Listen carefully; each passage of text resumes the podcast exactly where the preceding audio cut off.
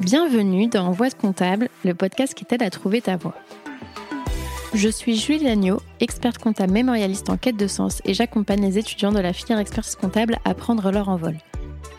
Je parcours la France à la recherche d'anciens étudiants en comptabilité et nous retraçons ensemble leurs doutes, leurs échecs, leurs expériences et bien sûr leurs réussites. Aujourd'hui, ils sont experts comptables, commissaires aux comptes, DAF ou encore contrôleurs de gestion, parfois même professeurs ou entrepreneurs.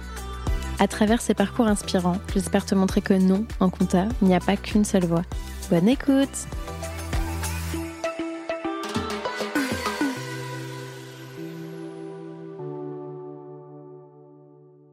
Et oui, c'est encore moi. Juste un petit mot pour t'annoncer la grande nouvelle. J'ai écrit un livre aux éditions Vuibert qui s'appelle Réussir l'expertise comptable et qui condense mes six années d'expérience en tant qu'étudiante et jeune professionnelle du chiffre. Les 200 pages sont réparties en trois grands thèmes qui sont l'état d'esprit pour se dépasser personnellement et professionnellement, les révisions pour décrocher ses diplômes et enfin la vie professionnelle pour trouver la voie qui te correspond.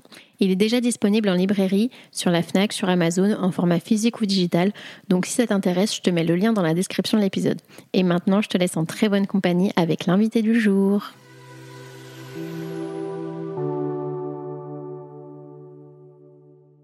Bonjour Anne-Laure. Bonjour Julie. Je suis super contente d'être avec toi aujourd'hui. Alors encore une fois, après l'épisode de Lucie qui est déjà sorti, on est dans un contexte un peu particulier parce que euh, aujourd'hui c'est la deuxième journée du congrès et du coup je suis dans l'espace euh, VIP Press pour enregistrer cet épisode avec Anne-Laure pour éviter d'avoir trop de bruit. Pour commencer, est-ce que tu peux commencer par te présenter, nous dire qui tu es, ce que tu fais? Bien sûr, je m'appelle Anne-Laure Fontaliran, je suis expert comptable, montpelliéraine depuis 12 ans. Donc je suis très contente d'avoir le congrès à domicile cette année. J'ai 38 ans, j'ai trois enfants. Et voilà, et j'ai fondé Source, qui est un cabinet euh, dédié aux femmes entrepreneurs à Montpellier. Top. Ben, on, a hâte d'en savoir plus. Alors, est-ce que tu peux nous dire, euh, toi, dans quel contexte euh, tu as grandi, quel type d'enfant tu étais, si, si tu t'en souviens ou si on te l'a raconté peut-être? Bah, je pense que j'étais une enfant merveilleuse puisque mes parents ont eu euh, trois autres enfants après moi. Non, je pense que j'étais. Ça leur a donné envie de continuer. Exactement. En tout, cas. ils ont, ou alors ils ont essayé de faire mieux. Je ne sais pas, mais en tout cas, euh, ouais, j'ai une enfance plutôt euh, joyeuse, aimante. voilà, j'ai de la chance d'avoir mes deux parents et, une, belle famille, donc c'est vraiment. tu prenais à cœur ton rôle d'aîné ou? Oui, ça c'est sûr. Ah oui, ça c'est sûr. Et même si je le fais moins maintenant, euh, je, voilà, je prends soin de mes frères et sœurs. J'essaye en tout cas. Et t'étais plutôt euh, du genre sage ou turbulente euh J'étais espiègle, mais très sage. Je pense que j'ai vite intégré quand même qu'il fallait être sage, une petite fille sage. Et peut-être montrer l'exemple aussi pour, pour ceux d'après. Et au niveau, au niveau des notes, où est-ce que tu te situais dans la classe ou quel était ton rapport un peu à, à l'école J'étais bonne élève. J'ai le, syndrome de la bonne élève d'ailleurs maintenant. Et tu peux nous expliquer ce que c'est le syndrome de la bonne élève Le syndrome de la bonne élève, c'est que du coup, on se permet pas de faire euh, des bêtises ou des trucs un peu moins bien. On a, De sortir du cadre. Ouais, on veut être parfait aussi. Finalement, quand on est euh, toujours noté euh, sur des performances et que c'est ça qui est bien, et eh ben on, finit par se conformer à ça où on mm. attend, on attend, on attend la note, la bonne note quoi. Est-ce qui peut des fois être un frein, peut-être, enfin, entre guillemets, à l'épanouissement ou peut-être au lâcher prise euh Ah bah c'est sûr, ouais. c'est sûr. Si on veut toujours se conformer aux attentes des autres, euh, mm. c'est un petit peu dur de faire émerger euh, qui on est vraiment. Ce profil un peu de bon élève, tu l'as eu tout au long de ta scolarité ou peut-être que ça s'est atténué complètement. non, non, non, bah, je l'ai toujours, encore je l'ai toujours encore. Sûrement un peu moins, mais oui, oui, oui. Et est-ce que tu avais des idées de, de métier que tu voulais faire, peut-être en lien avec ça, prof, non? Ouais, carrément. Quand j'étais petite, je voulais être maîtresse d'école. Mm. Et après, je pense que j'ai voulu faire absolument tous les métiers du monde. Donc euh, mes parents se sont arrachés les cheveux parce que ça a été un, un casse-tête pour moi de choisir. T'as des exemples ou? Ouais, j'ai voulu. C'était toujours des métiers un peu, enfin on va dire, même si c'est pas, j'aime pas trop ce mot, mais intellectuels ou t'avais aussi des métiers plus manuels? En fait, je voulais être chef cuisinier. Voilà. Et, comme j'étais bonne élève justement, on, m'a dit, bah m'a convaincu de, de ne pas faire ça. Avec le recul, tu te dis que tu aurais pu t'épanouir là-dedans. C'est très con. Maintenant, comme je vois comme les chefs cuisiniers sont médiatisés, comme c'est hyper sexy comme profession, je me dis que passer à la télé, j'aurais pu faire top chef. Euh... Alors les experts comptables, il y a peu de chances que tu passes. Il y, a peu de chances. Il y aura pas de télé-réalité sur les cabinets, je pense pas. Ouais, c'est quand même, ça reste un, regret. À ce mm. moment-là, j'ai pas eu la la force de, de dire, d'affirmer mon choix. Mmh. Et, et je me suis, pour le coup, bien conformée en disant, effectivement, je vais continuer un bac général et, et une voie classique. Mais après, j'ai tout envisagé. Je pense que j'ai designer, euh, médecin, enfin voilà, je, je, je- j'étais paumée quoi, vraiment Mm. paumée. Oui, parce qu'en fait, tu avais tellement de choix qui s'ouvraient à toi Oui. comparé à d'autres personnes qui on va peut-être plus leur dire justement s'ils ont des moins bonnes notes, euh, bah, ça tu pourras pas le faire. Ouais. Et que toi, en fait, vu que tu pouvais tout faire, J'avais et, plein de possibilités et plein de centres d'intérêt. Vraiment, je savais pas. et tu faisais du sport ou est-ce que tu avais des activités artistiques euh Ouais, je faisais de la danse. Après, j'ai toujours été très manuelle, donc je faisais plein de choses, euh, du dessin, de mes mains, mais ouais. Donc c'était ça qui était, enfin entre guillemets, problématique dans Et je cuisinais, je cuisinais beaucoup. et t'aimais des activités à la fois manuelles et à la fois, on va dire, dites euh, Ouais. plus intellectuelles, et donc c'était compliqué pour Ouais, toi ouais. de et de même choisir. euh, choisir entre littéraire et scientifique. Je comprends pas pourquoi on pose cette question. C'était impossible. les deux, en fait. J'aimais les deux. Et comment t'as choisi alors? Comment ça s'est fait? Et bah j'ai choisi, euh, je pense un peu en réaction, euh, à, oui, à, à mon papa qui, euh, qui est très scientifique et et voilà j'ai choisi L avec Ah, une t'as autre. choisi elle? Ouais ouais j'ai fait un bac L, histoire de l'art et grec ancien. Ah oui. Voilà. Mais maintenant que tu me le dis, je crois que ça me revient que, que je l'avais entendu euh, dans le podcast d'Alexis, mais euh, comme c'est pas marqué sur ton profil LinkedIn dans la trame d'interview, j'ai zappé, écrit ce- j'ai zappé ce- cette partie, mais comme quoi. euh, J'ai fait un bac L, je me suis régalée. euh, J'avais une super prof euh, principale qui nous emmenait voir tous les spectacles de danse contemporaine à Paris, toutes les expos, et, et ça a été vraiment des années de lycée géniales. Et après, quand il a fallu choisir, euh, pareil, une orientation, euh, que j'étais bonne en L, on m'a dit, bah, fais une prépa euh, cagne hippocagne, ça va de soi. Sauf que moi, je n'avais pas du tout envie d'aller m'enfermer deux ans en prépa. donc, je l'avais dit, oui, oui, j'ai- fait des dossiers, j'étais acceptée en, en mais j'ai entendu à ce moment-là quelqu'un qui m'a parlé d'un bidug droit histoire de l'art. Et je me suis dit, bah, c'est peut-être ça la solution. Euh, Donc, quand tu dis BDUG, c'est en gros euh, deux, diplômes. euh, Ouais. ouais, il y en a non, qui le. DUG, euh, alors Ouais. pour ceux qui ne connaissent pas, hein, c'est le bac plus 2. Euh, maintenant, ça n'existe plus, mais avant, ça existait Je encore. crois que tu as toujours des systèmes tu sais, de double licence où Oui, c'est tu ça. peux faire un double ça. cursus, genre Exactement. droit Double Po, L3 ou des et- trucs comme ça. Là, c'est là, c'était le bidug et, et j'ai été acceptée à la Sorbonne en bidug. Et c'était quoi du coup les deux diplômes que tu Droit et histoire de l'art. Droit et histoire Ouais, de l'art. c'est un, c'est un diplôme qui prépare normalement à devenir ex- euh, commissaire-priseur. Ok. Ouais, le concours commissaire-priseur, c'est du droit et de l'histoire de l'art. Et donc Donc j'ai envisagé de devenir commissaire-priseur. Ouais, toi, du coup, c'est ce que tu envisageais. euh, Oui. Et alors, euh, qu'est-ce que. Enfin, déjà, tu découvres euh, un peu le droit parce que tu n'en fais pas en L? Non, en fait, le droit, on le découvre forcément à la fac. Il y en a pas, Ouais. un- il y en a pas forcément au lycée. Donc, je découvre le droit. Bah, génial. En plus, j'ai été à la Sorbonne, donc j'ai eu d'excellents, d'excellents professeurs. Pareil, l'histoire de l'art, c'était génial. Non, c'était vraiment, c'était vraiment chouette. Et toujours euh, dans les têtes de classe ou- Ouais. Toujours très sérieuse. Tu Ouais. sortais quand même ou Euh, non bah, l'avantage que j'ai eu, c'est que j'ai rencontré euh, mon actuel mari, et qui lui est beaucoup plus euh, fêtard que moi, et qui donc, euh, quand même, j'avais cet aspect-là, mais Mm. sinon, Parce qu'il te tirait à dire Ouais. bon, faut bien qu'on sorte quand même. Euh, c'est ça. Oui, oui. Et donc, tu obtiens ton bidug, Oui. ça. Et après, alors, qu'est-ce que tu fais? Tu pourrais t'arrêter là pour devenir commissaire-priseur ou Non, non, il aurait fallu continuer? le double cursus. Ce que je n'ai pas fait, j'étais très bonne en droit, j'avais des très bonnes notes en droit. Et je me suis dit, bah, autant continuer là-dedans. Commissaire-priseur, en plus, c'est quand même un monde qui est assez particulier. Et j'ai été échaudée, là encore, par des témoignages extérieurs. Mais tu vois, tu cherches un stage et on te dit, alors, mademoiselle, vous n'avez pas votre père qui est expert compte... euh, qui est- je vais y arriver. Mmh. Vous n'avez pas votre père qui est commissaire priseur. Et en plus, vous êtes une femme. Ça va être très compliqué pour Ah ouais. vous dans le, dans le milieu. Donc, je me suis dit, bah non, tu devrais mieux faire du droit.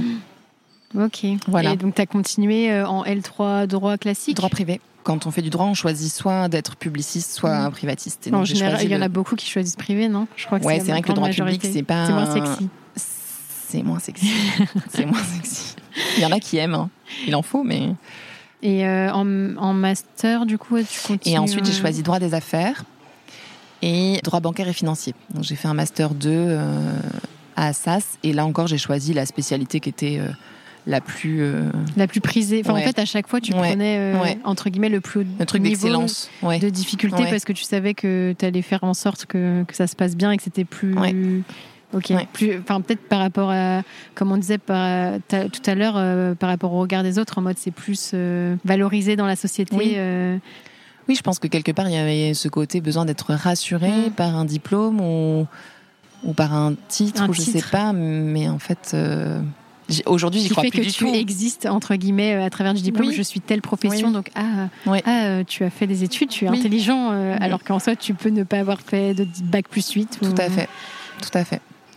Et voilà, et arrivé en master 2, je me suis- j'ai réalisé que c'était pas du tout euh, la voie que, enfin, qui me plaisait quoi. J'étais pas, j'étais pas bien. Et qu'est-ce qui te plaisait pas? L'ambiance était très particulière. C'est Parce que c'était du très. Enfin, peut-être que je caricature les, les étudiants en droit, mais déjà peut-être que. Enfin, je sais pas, au niveau de la classe sociale, c'est très hétérogène, enfin, dans le sens où je. Encore une fois, je caricature, mais des fils et des filles à papa euh, qui. qui vont au musée le week-end. Enfin, je n'ai rien contre. euh, Ouais, ouais, si vous un- m'écoutez et que. Ouais, êtes si mes anciens, euh, si mes anciens euh, camarades euh, m'écoutent, euh, il y a un peu de ça. Ça reste du, du milieu euh, parisien, une fac euh, de renommée, euh, voilà. euh, National, voire un. ouais, ah, ça c'est quand même. Et ce master, euh, voilà, on savait qu'on avait des places toutes euh, trouvées ensuite dans des grands cabinets euh, français qui ou anglo-saxons. parce que tu as le diplôme, justement. Et voilà, et moi je me sentais pas du tout, euh, mais pas du tout à ma place, quoi. Enfin, je, je sais pas comment l'exprimer, mais crise existentielle de me dire, mais qu'est-ce que tu fais là et, et pourquoi tu fais ça? Surtout quel est le sens de tout ça? Et tu vas au bout de ton master quand même ou... Ben, j'ai failli abandonner et mes parents m'ont m'ont quand même dit, euh, t'es presque au bout, ça serait quand même de- dommage de pas avoir de diplôme.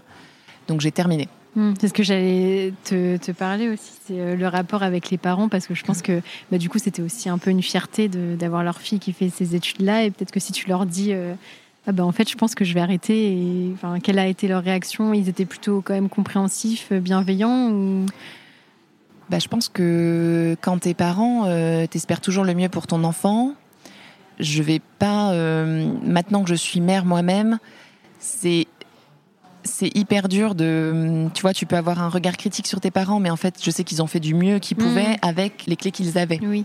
Et donc parce que sûrement ils vont écouter ce podcast, donc. euh, Non, mais le but c'était pas de juger tu Non, vois, ce mais- qu'ils ont fait, mais c'était plus de voir euh, quelle réaction ça avait Évidemment sur- que ça avait de l'importance pour eux. Oui. La réussite de leurs enfants, hein, oui, oui, c'est sûr que ça, a- ça a une importance, ouais. Mm. De, de- ça, ça, ça montre aussi, enfin, t'as un truc en tant que parent, tu dis, ouais, c'est quand même cool, euh, Mm. mon enfant, il est brillant, euh, c'est bien. Et puis objectivement, euh, ils avaient peut-être pas tout à fait tort que tu étais presque à la fin et autant. Tout à fait. Autant aller. Tout à fait. Je pense que d'app- d'apprendre à aller au bout des choses aussi. Mm. Et effectivement, parce que probablement le problème venait d'avant et que Mm. j'aurais dû être orientée différemment. Mais euh, voilà, c'est comme ça. Donc je finis le master 2. Donc, t'as un master et tu verras après ce que tu fais, tu pourras Ouais. faire ce que tu veux. euh. Et alors, qu'est-ce que qu'est-ce que tu fais après ce master? Est-ce que tu, tu travailles? Est-ce que tu te relances dans les études? J'ai pris quelques mois de pause et euh, j'ai été contactée par, euh, par HSBC. Et je suis donc est rentrée là-bas. Banque? Une Je sais banque, plus, elle a pas ouais, fait faillite ou non? Non, Ah Non, je confonds peut-être. mais ouais, une banque euh, anglo-saxonne. Et j'ai accepté le poste qu'il me proposait. Donc, était en droit, enfin. Juriste, en droit des marchés financiers. Et comment ça se fait que tu acceptes dans le sens où tu nous dis que ça t'épanouissait pas? Parce que, euh, bah voilà, j'avais envie de faire quand même euh, ma première expérience professionnelle. Ils ont pas mal insisté. Non, je, les, je, je- je me suis pris quelques mois de pause quand même avant d'accepter, mais euh, ouais, je sais plus ce qui fait que j'accepte. Mais euh, cas, je l'ai fait en tout cas. Je me suis vraiment, je m'en souviens plus. Et qu'est-ce que quel était ton job euh, là-bas? Donc, bah, j'étais En quoi juriste. ça donc, concerne euh, c'est enfin, en fonction consiste, support. euh euh, moi, j'étais fonction support euh, du back office des marchés dérivés. Donc, c'est tout ce qui est rédaction euh, juridique des contrats, euh, ce qu'on appelle des contrats de, de marché. Euh, Donc, c'est une réglementation hyper spécifique, euh, très technique. Il faut savoir parler le langage euh, des traders parce que Mm. tu traduis en fait Parler juridiquement. anglais euh, peut-être aussi. Oui, oui, euh, ouais. évidemment. Euh, et, et tu dois être capable de transcrire de façon juridique des opérations euh, qui ont lieu sur les marchés. Hmm. Donc voilà. Donc il y avait déjà une grosse part de finance en fait Oui. dans. Enfin là, au moins dans Dans la culture et dans, Ouais, dans l'esprit. Ouais. Et euh, est-ce que tu fais là, ça te plaît ou... Oui. Ouais, j'aim- j'aimais beaucoup le challenge intellectuel parce que c'est quand même pointu ce domaine-là et j'ai eu de la chance de tomber sur une super équipe. J'étais Ça, ça- hyper ça bien joue entourée, beaucoup, une super euh. euh, enfin deux super euh, collègues très proches et puis de manière générale l'équipe euh, du pas du, secteur mais du, ou- ouais, du pôle ouais. était génial. Et tu restes combien de, de temps là-bas? Je suis pas restée très longtemps, tu vois, ça n'a pas été une expérience, ça a été moins de moins de trois ans. Ouais, quelques quelques années. Et qu'est-ce qui fait que que tu pars? Eh ben, euh, mon, mon, mari, mon mari vivait en Italie. On n'était pas encore mariés. On s'est mariés et je l'ai suivi en Italie. Ah, t'as été vivre en Italie Ouais. Ça, je ne savais pas. Ouais, j'ai été vivre en Italie. T'as vécu en Italie combien de temps? Eh ben, euh, neuf mois. Une grande lune de donc miel. Ouais, enfin, Ouais, Le temps que, le long. temps que, ouais, que, que mon mari finisse son contrat là-bas. Et t'as vu des différences, euh, enfin, je sais pas, au niveau culturel entre l'Italie et la France? Ou finalement, c'est des pays latins, donc ça reste euh, assez proche? Ouais, non, c'est pas du tout pareil. euh. Ils ont plus le sang chaud, peut-être un peu. Enfin, Alors, que- moi, je on suis en en, Bretagne, donc euh, peut-être que dans le nord de la France, on Nous, est on vivait en Italie du Nord, donc c'est à, à côté de Côme, donc vraiment une, une région très très riche. Moi, j'aime beaucoup l'Italie, la Dolce Vita, l'art de vivre, tout est beau. Les Italiens, ils s'habillent bien, ils mangent bien, Mm. ils- tout Ils est se prennent moins la tête, peut-être, tout est beau. Je sais pas s'ils se prennent la tête ou pas, mais en tout cas, euh, ils font attention à, à l'esthétique et à la, à la façon dont ils vivent. Euh, on n'est pas resté là-bas parce qu'on n'avait pas envie de vivre une vie d'expatrié, même si c'est très proche. Il y a quand même des différences et voilà. J'ai pas été frappée par l'ouverture euh, des Italiens envers les étrangers, euh, même Mm. euh, même français et voilà. Ça m'a pas, ça m'a pas. Je me suis dit, oh, ok, d'accord, c'est quand même un peu fermé. Et qu'est-ce que tu faisais quand tu étais en Italie euh, comme euh, job? Et ben, euh, je savais pas trop ce que j'allais faire, donc euh, j'ai euh, quand même, euh, je me suis dit, est-ce que je tente l'avocature euh, pour devenir avocate? Et j'ai euh, un peu potassé le, C'est CRFPA Ouais, c'est ça. Voilà. Et tu, tu l'obtiens le CRFPA Non. ou non? Tu le passes pas en fait non, mais en fait, j'avais euh, jamais, euh, j'avais jamais voulu devenir avocate. Donc, encore une fois, j'avais, je pense que je me, je me suis pas autorisée à ne rien faire. Faut que j'aille bosser, encore bosser, haut, faut- bosser, il faut toujours avoir un projet aussi de Mm. professionnel. euh, ça, ça, ça permet au, au cerveau d'être cohérent avec lui-même. Mais, euh, mais en fait, j'avais pas du tout envie de faire ça. Et, euh, Et ensuite, on est rentré en France et je suis Ouais. retournée chez HSBC. Ah, donc t'as et le même, euh, le même, job ouais, que ouais, t'avais. le même job. Et, euh, et à quel moment alors tu te dis euh, peut-être que je vais partir en compta Parce que là on se dit bon. Et ben c'est à ce moment-là. À ce moment-là, je me suis- on, on était en plein choix de vie. on est revenu à Paris, mais on savait qu'on voulait pas vivre à Paris. Mon mari est libéral et il pouvait s'installer partout. Et on s'est dit si on s'installe à Paris, on va être bloqué à Paris, on va On va commencer, à une vie- Paris, on va rester à Paris. Et, euh, et en tant que juriste aussi, je voyais pas trop de perspective d'évolution. Enfin, c'est soit tu montes en, tu es un manager, euh, mais il n'y a pas trop. Enfin, ça s'arrête là, quoi. Tu Mm. gardes la même technique. Enfin, je sais pas comment l'exprimer, mais tu peux pas. bah, surtout que tu étais spécialisé dans un domaine. Une- une, fois que tu connais Ouais. bien le domaine, Hyper bah, spécialisé. t'as fin, Ouais. Je peux pas dire que tu as fait le tour, tu apprends toujours un peu de. Oui, puis la réglementation évolue, mais oui, c'est vrai. Tu vois, il y avait des limites en termes de, de Ouais. lieu de vie, parce que comme c'est très spécifique, bah, il faut être sur une place des marchés, donc euh, c'est pas en province. Et puis, euh, et puis en termes d'évolution. Et euh, à ce moment-là, j'aimais beaucoup la gestion de patrimoine, et j'ai rencontré des gens qui en faisaient, et c'était des experts comptables. Et à chaque fois, j'ai rencontré des gens hyper sympas. Et je me suis dit, mais c'est cool en fait. Mm. Alors que tu avais une image. euh, J'avais pas d'image. Non, tu J'avais pas d'idée d'image. reçue sur le métier d'expert comptable. Puis en plus, comme tu étais un peu, je pense, dans les métiers du droit qui sont, on va dire, assez. Oui, qui ont déjà une image pas euh, hyper non plus euh, oui, fun. Donc, ouais. Mais en même temps, qui sont assez proches dans le sens où ça reste des professions libérales, entre guillemets, où tu valorises le diplôme, etc. Ouais. Oui, et puis t'es support d'un Mm. autre métier. Oui. Donc, ça, c'est assez proche, c'est similaire. Et voilà, je me suis dit, bah, pourquoi pas devenir expert comptable? Et j'avais perçu que c'était le. T'avais la liberté au bout du, du diplôme. J'avais pas Mm. vu non plus l'ampleur de la tâche à accomplir pour devenir expert comptable. Et, euh, et donc euh, là, vraiment, tu te, en fait, c'est suite à ces rencontres que tu te dis, euh, ouais, je, je veux devenir expert comptable, Ouais. je vais me lancer dans le Ouais, cursus. j'ai commencé à bosser le DSCG tout en, en travaillant chez HSBC. et tes proches, quelle a été leur réaction? Parce que c'est quand même, enfin, outre, c'est un projet personnel, mais c'est aussi un projet. Ouais, ben les gens quand tu leur dis que tu veux devenir expert comptable, ils comprennent pas Pourquoi? forcément quoi. Mais pourquoi Mais vraiment, t'as déjà un master en c'est droit. qu'est-ce que tu complètement con comme idée. Euh, oui, bah oui. Oui, oui, t'as toutes sortes de réflexions, euh, mais tu- c'est un métier qui prend du temps, c'est un métier d'homme, euh, ouais, je- Encore ouais, Mm. encore. Mm. Bah ouais. Et euh, donc tu disais que tu faisais ton DSCG en parallèle. Ouais, moi j'avais pas d'équivalence en ayant un master 2 en droit. J'ai dû repasser le DSCG complet.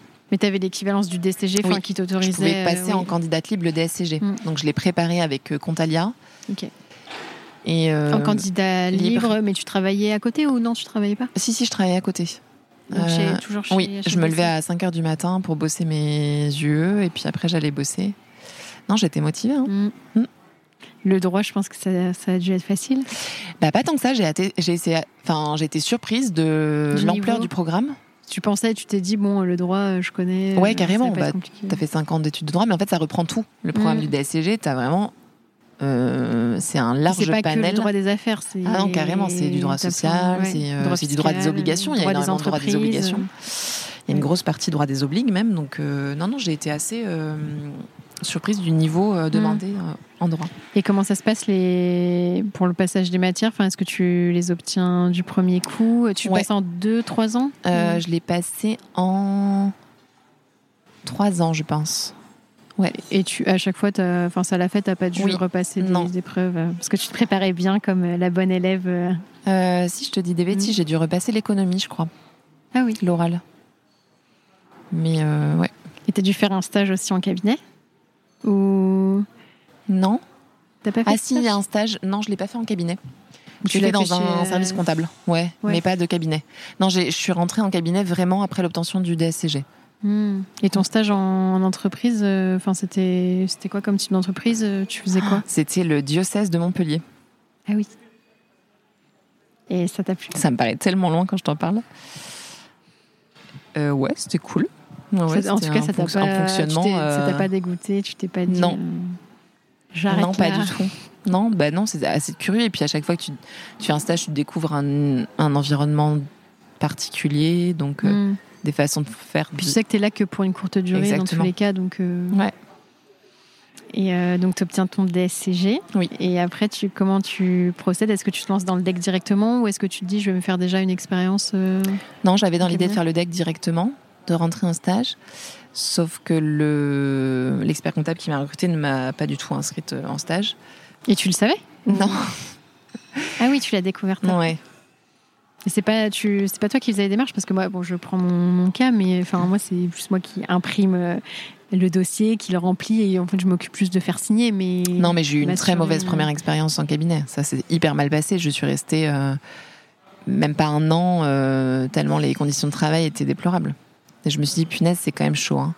Les RH en cabinet, c'est. On est loin de la banque parisienne, très, très, très, très loin. C'était quoi? C'était plus au niveau du, du temps de travail, euh, du, Temps de du travail, salaire, de la euh, reconnaissance. Tout. Il y avait tout. C'était le Ouais. package complet. Et tu t'es pas dit, euh, oh là là, quel métier horrible. euh. Et ben, figure-toi que non, ça ne m'a pas dégoûté du métier parce qu'en fait, j'avais le cerveau en ébullition, j'étais en train de tout apprendre.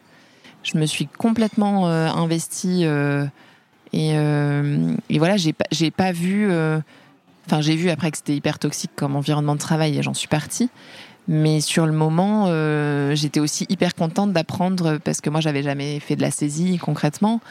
Donc, euh, en fait, j'étais contente d'apprendre un nouveau truc. Et est-ce que c'est à ce moment-là euh, que tu es retourné euh, en droit? Parce que j'ai vu qu'à un moment dans ton parcours, tu as, Ah non, retourné faire ça c'est vraiment à la. f- euh, Après le deck, peut-être?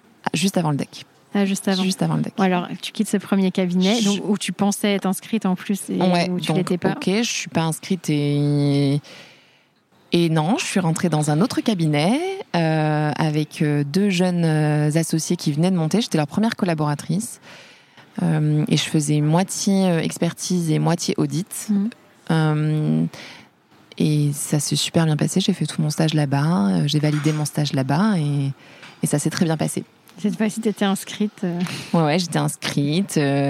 j'ai beaucoup aimé ce, j'ai beaucoup aimé cette phase de, ouais, de, de montée en compétences, de, de rapport. J'ai trouvé que l'accompagnement qu'on avait à l'ordre était génial.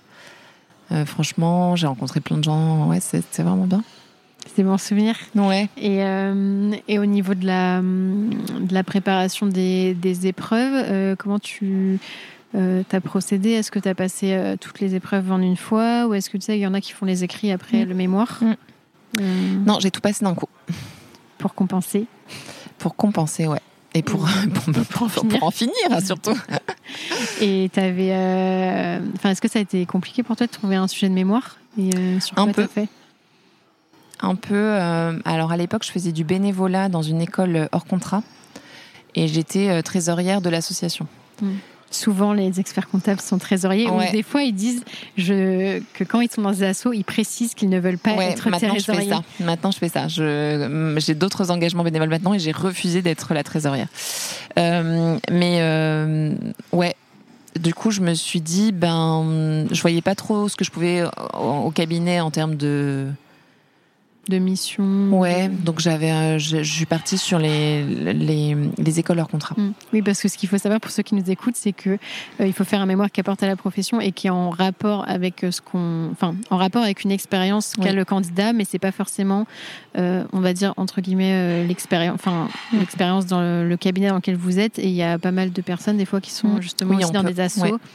Et qui euh, font un mémoire euh, qui a trait à ce sujet-là. Oui, c'est ça. Ou euh, par exemple, je sais pas, des sapeurs-pompiers volontaires qui font un mémoire sur, enfin, le fait de lier Oui, sapeurs-pompiers volontaires et experts comptables. Avec son ou- engagement en personnel, fait, ouais. faut, enfin, euh, il faut, faut que ça soit en lien avec une expérience, mais Mm. qui peut être perso ou euh, entre guillemets, je sais Mm. pas, dans votre famille, vous avez une famille de restaurateurs, et ben peut-être que même si vous en avez pas dans votre portefeuille, vous- si vous vous rendiez compte qu'il y a une problématique de transmission, euh, je sais pas, dans les restaurants, et ben vous pouvez très bien faire votre mémoire sur ça, parce que c'est à la fois pro, euh, Ouais. pro perso. Ouais. Du moment qu'on le justifie, en fait, ça, Mm. ça va.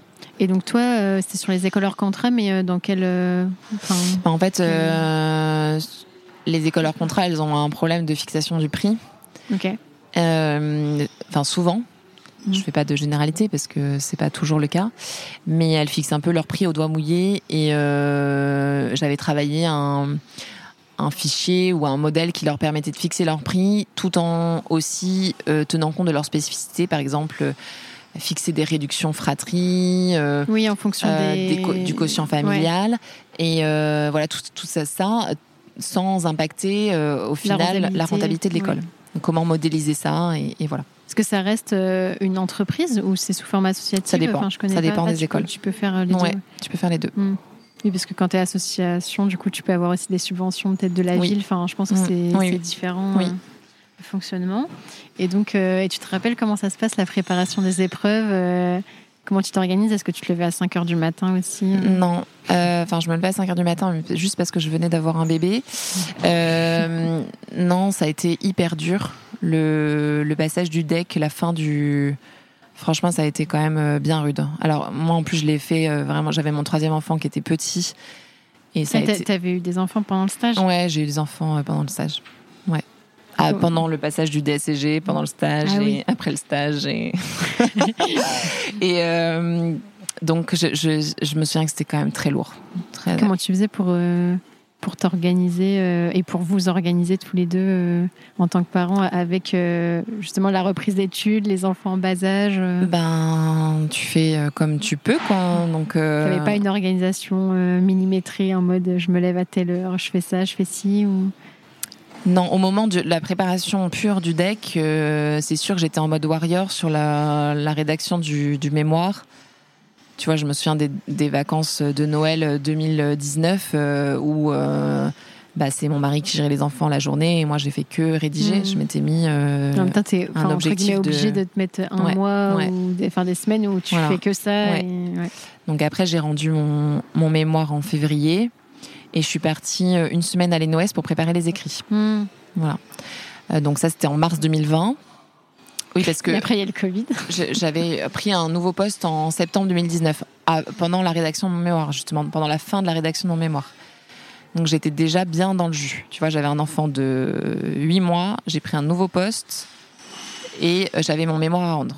Et c'était un nouveau poste aussi en cabinet? En cabinet, euh, mais en tant que directrice juridique. Ah, donc c'est Voilà, ça, c'est là, ça que là j'ai fait mon petit Et retour. que, euh, pourquoi ce shift euh, Parce que du coup, tu étais bien avancé dans le diplôme, etc. Tu voulais être expert comptable, tu étais presque au bout. Et comment ça se fait que. Alors, c'est pas forcément un retour en arrière, je schématise, Ouais, mais ouais. comment tu fais, ça se fait que tu reviens vers Bah, le en fait, je me suis dit, c'est peut-être une bonne idée ou un juste milieu pour, euh, pour concilier mes deux casquettes. Euh, tu vois, je, je- je pensais que c'était une bonne idée. Oui, de mixer le côté cabinet Exactement. et le côté Ouais. droit, Oui. euh, vu que tu avais une connaissance Oui. des deux. Oui. Et, euh, ok. Et Mais en fait, juste, ça m'a juste fait exploser en vol. et parce qu'en plus, tu préparais ton mémoir à Oui. côté, tu prenais un nouveau poste, Oui. t'avais Et un bébé. deux, euh, deux enfants du coup J'avais deux enfants plus un bébé, ouais. Voilà. Ça fait dû être simple. Donc je suis partie à l'ENOS en mars. Et euh, quand je suis rentrée, euh, bah, j'ai été en burn-out, tout simplement. Ah oui, t'as fait un burn-out Ouais. euh, je savais pas. Ouais, et j'ai été arrêtée euh, deux jours avant le confinement. Donc en fait, le confinement a été pour moi une parenthèse euh, salvatrice et nécessaire. Et est-ce que tu peux expliquer, peut-être pour ceux qui connaissent pas, ou même pour moi d'ailleurs, parce qu'on connaît de nom bien sûr le burn-out, mais euh, si tu peux l'expliquer un peu avec euh, tes mots et même euh, Ouais. après avec ton expérience, même si ça peut différer d'une personne Ouais. à l'autre, je suppose comment ça s'est passé, quelles sont les, quelles ont été les conséquences, est-ce qu'il y avait des signes un peu annonçateurs, s'il y a des personnes qui nous écoutent, et que ça peut eux les toucher Carrément. potentiellement ou quelqu'un de leur entourage. Et ben le burn-out, c'est euh, une surchauffe mentale. Mhm. Donc ça peut être euh, lié au travail, ça peut être lié à la famille, ça peut être multifactoriel. tu peux faire un burn-out euh, lié, Familial. euh, Ouais, ouais. parental. Ouais. Il y a des parents qui souffrent de burn-out parental, c'est euh, c'est reconnu maintenant. Euh, et c'est ton corps qui n'arrive plus à répondre aux sollicitations du mental, et qui euh, qui juste euh, euh, dit ben ça suffit maintenant. tu ne m'écoutes pas, tu ne m'écoutes plus, tu n'écoutes plus ton ressenti, tu es coupé de tes sensations, de tes ressentis, tu, tu n'écoutes plus les besoins de ton corps, donc de tout simplement se reposer. Et, euh, et le mental continue dans cette course effrénée et le corps, au bout d'un moment, stoppe tout et, se met dans un mécanisme de survie. Donc, euh, il stoppe les fonctions qui lui prennent le plus d'énergie. Donc, c'est d'abord le raisonnement logique et la mémoire. Et euh, donc, ça, c'est très perturbant parce que quand tu as toujours eu une très bonne mémoire et une façon de penser logique et que tu commences à ne plus te souvenir de rien et à plus pouvoir raisonner, donc c'est vraiment bloqué, ça fait peur. Ça fait vraiment peur. Et, euh, et voilà, moi, la chance que j'ai eue, c'est que j'ai euh, une bonne amie qui avait, euh, qui avait vécu ça avec son mari et qui m'a dit tout de suite, voilà, parce que quand je suis rentrée de Paris, de l'ENOS, vraiment, je, ne faisais que pleurer. En fait, j'arrivais plus. Le lundi matin, je, n'arrivais plus. C'était, enfin, j'étais, j'arrivais plus. Et elle m'a dit, Comme si ton esprit est déconnecté de ton Ouais, là, c'était, ou- je pouvais plus avancer. Tu, c'est le stop euh, non négociable, quoi. Et elle m'a dit, ben, il faut que tu ailles voir ton médecin, il va t'arrêter. C'est minimum 15 jours d'arrêt pour que tu récupères. Mhm. Voilà, donc j'ai été arrêtée 15 jours et il se trouve qu'on a été confinés, donc je n'ai jamais euh, repris mon poste.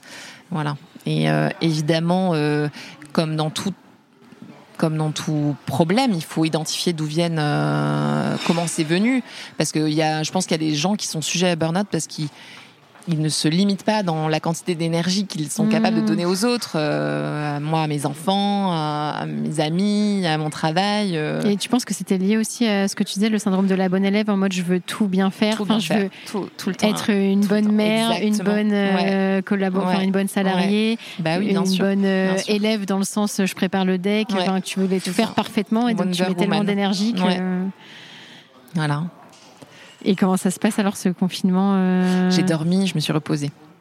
Je me Et suis reposée. T'avais déposé ton mémoire déjà? Ouais, ouais, j'avais déposé ouais. mon mémoire et on- on- normalement j'aurais dû passer le deck en mai Oui. 2020 et le deck a été reporté en novembre. Mm. Donc euh, bah voilà, ça me laissait euh, du temps aussi pour euh, ne pas travailler, ne pas euh, ne pas travailler. Et euh, ça a duré combien de temps euh, jusqu'à l'été, peut-être jusqu'à temps que tu. Comment. Enfin, ta convalescence, on va dire, combien. Ça t'a mis très long. temps hein. à- Euh, à je suis désolée pour les gens qui souffrent de burn-out, mais je vais pas être. euh, c'est très très long pour retrouver un. Parce qu'il se trouve que quand on est sous stress, on a physiologiquement le niveau de cortisol qui augmente Mhm. dans son corps, et euh, et que ça, pour retrouver un niveau normal de, de ne plus être en situation de survie et donc tout le temps en réaction au stress, ça met plusieurs mois. Ça Vraiment descend très mois. lentement. Enfin, ça, Ça ça, descend peut très monter très vite, mais ça descend. Ouais. euh, Ouais, ouais, ça met Lentement. plusieurs mois. On dit il faut trois ans pour se remettre d'un burn-out. Alors c'est, c'est, ça paraît long comme ça, mais en vrai, la première année, on se remet, juste on se remet. La deuxième année, on se reconstruit. Et la troisième année, on, on, on peut de nouveau rayonner. hmm. C'est pour ça que ça- on dit que ça Donc met là, trois dans ans. cette période-là Non, là, ça y est, je suis passée. Ah non. Moi, ça y est, j'ai fait les trois ans. et- mais bon, je fais quand même super attention parce que je sais que je peux retomber dans le truc hyper facilement. Mm. Mais je pense que c'est. Enfin, sans dire que, on va pas dire que c'est un avantage d'avoir fait un burn-out, mais pour par rapport à tes clientes ou même à ton entourage, enfin, je Mm. pense que du coup, tu vas être plus euh, alerte par rapport à ça. Et si tu vois qu'il y a des signes, dire Mm. attention, euh, Ouais. il y a des risques, etc. En fait, ne serait-ce que d'en parler, en fait, parce Mm. que oui, tu l'entends, mais tant que t'as pas eu de témoignages de proches, de, de gens qui ont traversé ça, tu te dis, ouais, T'entends encore, le mot, euh, mais tu vois pas. Enfin, je pense que c'est difficile d'imaginer euh, quand on n'en a pas fait ou quand on n'a pas eu un proche qu'on a fait un, Mm. de se dire à quel point c'est violent. Mm. Euh, donc, euh, donc, en tout cas, merci pour le pour le message. Si ça peut aider des, des personnes potentiellement. Ouais, mais c'est c'est vraiment un truc. Et il y en a beaucoup en, en ce moment, on en parle beaucoup. Mais tu vois, c'est comme si au niveau individuel, on vivait aussi ce qui se passe au niveau collectif, de l'épuisement de nos ressources. C'est vraiment Mm. le burn-out, c'est ça. C'est tu, tu brûles toutes tes ressources et tu n'en as plus. Tu apprends à vivre avec- pendant plusieurs mois avec 10% de batterie chaque jour. Et il faut que tu fasses ta journée avec 10% de batterie, plus 100, t'auras plus 100 euh, pendant plusieurs mois. Donc c'est vraiment, et c'est comme si on nous apprenait au niveau individuel à gérer nos ressources au niveau collectif. On, le sait aujourd'hui que la Terre n'aura pas assez de ressources euh, si on continue dans l'hypercroissance. Donc comment on fait en fait? Comment on va faire avec des ressources limitées? Donc c'est hyper intéressant.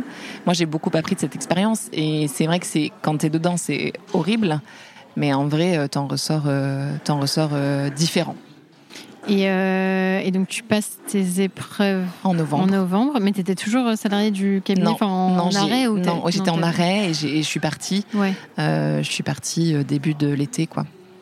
Et euh, tu passes tes épreuves. Ouais. Comment ça se passe? Ça se passe bien. Ça se passe bien. Je me souviens être, être sortie un moment dans la salle au moment de passage des écrits, euh, d'être allée aux toilettes et de revenir et me dire ah là c'est trop bien, ça y est, je suis enfin en train de le passer ce diplôme et ça y est, c'est bientôt fini. Donc Mm. euh, j'étais trop contente. ouais. Et pour l'oral aussi euh, L'oral, j'étais un peu déçue. J'ai trouvé que c'était hyper scolaire. Je m'attendais pas du tout à ça. Non, en fait, je m'attendais à un échange entre professionnels et ça n'a pas du tout été le cas. C'était très très scolaire. Voilà, je me suis sentie. Je pense que ça euh, dépend peut-être aussi du jury. bah, bien euh, sûr, mais ouais. euh, c'est vrai que tous ceux avec qui je le passais, on a eu la même sensation et on s'est dit c'est dommage quoi. C'est on est des futurs euh, futurs experts comptables et on a l'impression encore une fois de devoir se placer dans le, le bon élève qui fait devoir bien. se justifier. Ouais. euh, alors que. Voilà, mais je l'ai eu donc. T'as eu, tu, enfin, avec des bonnes notes ou- Je, je me souviens même pas de mes notes. Je me souviens quand on m'a appris que je l'avais et, que et que j'étais trop heureuse. Mais je, oui, je- Peut-être est-ce que tu t'étais déjà un petit peu détaché du syndrome de la bonne élève parce que en mode, tu, tu vois, tu- en, en mode les notes c'est- c'était Ouais. plus. ah bah oui, hein. L'élément principal, C'était clairement euh, la règle des 80-20 sur la préparation du deck. C'est euh, 20 20% de mon énergie doit fournir 80% du résultat parce que je vais pas aller dans les la, voilà, je vais pas aller dans la perfection euh, sur mes épreuves. Je vais juste euh, le faire. Et une fois que tu as ton deck, alors quelle est ta, quelle est ta, ta, ta prochaine étape? Est-ce que tu te dis euh, je monte un cabinet? Ouais. Est-ce que tu dis euh, je m'associe Non, je monte un Non. cabinet direct? Non, je, je, ouais, je, me, je, ouais, je me suis installée direct. J'ai créé un cabinet et j'ai commencé à bosser de chez moi avec les écoles hors contrat. Uniquement avec euh, ces... Ok. Ouais. Comme quoi le mémoire euh, Oui. peut... Enfin, ça t'avait fait peut-être euh, prendre contact avec euh, des Oui, écoles bah oui. et... ouais. Ah, même euh, dans le, j'avais donné des formations aussi pour une association qui s'occupe des écoles privées hors contrat. Donc oui, j'ai démarré comme ça. Mm. Donc ça t'avait fait du réseau Oui, un petit peu. Comme quoi le mémoire, faut pas... peu. Enfin, du coup, c'est pour ça, je pense aussi que tu étais un peu frustrée de te dire... bah de ressentir le, le côté scolaire dans l'oral Mm. parce que vu que toi Oui, c'était l'étape au-delà du mémoire Ouais. c'était aussi euh, Un se construire un réseau enfin vraiment euh, Ouais. euh, pour l'après donc Mm. euh, ouais je, je comprends mieux donc ça tu commences comme ça est-ce que tu avais déjà le nom source ou est-ce que c'est venu après? Euh, non, j'avais déjà le nom source. et alors comment on fait pour trouver un nom pour trouver euh, des couleurs euh, qui nous ressemblent Eh bien, euh, je ne sais pas comment on fait. Il n'y a pas de recette miracle. Ça euh, ouais, j'ai choisi ce nom-là un peu instinctivement. tu t'es pas fait accompagner Non, pour ou- le choix du nom, non. Pour l'identité graphique, oui. Et, euh, et pour tes premiers clients, donc euh, il y avait les écoles hors contrat avec lesquelles tu étais déjà en lien peut-être pendant Ouais. ton mémoire. Et, euh, et tos- tes autres clients, est-ce que tu disais justement que tu voulais faire que des écoles Oui. hors contrat C'est Oui. ce que tu disais au Oui. début, c'est ce que tu dis toujours aujourd'hui Ah Ou- non, aujourd'hui, pas du tout. J'ai- gardé mes clients historiques que j'aime bien, Mm. mais sinon, non, j'ai.